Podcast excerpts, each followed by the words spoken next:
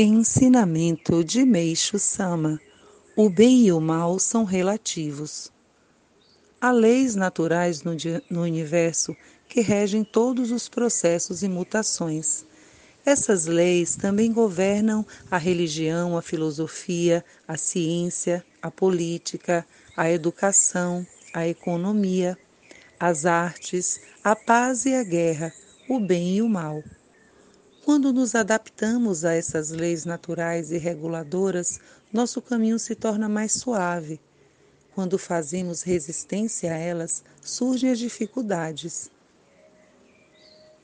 As criaturas de pensamento daijo falam menos no bem e no mal ou nos erros alheios que as criaturas de pensamento shoujo. Como o bem e o mal são termos relativos de uma determinada situação, Verdadeiramente não podemos julgar os atos alheios. Deveríamos, portanto, aplicar a tolerância do pensamento daijo em todos os nossos relacionamentos. Quando pensamos e agimos de acordo com as imutáveis leis divinas que regem toda a criação e todas as ações, os resultados são benéficos.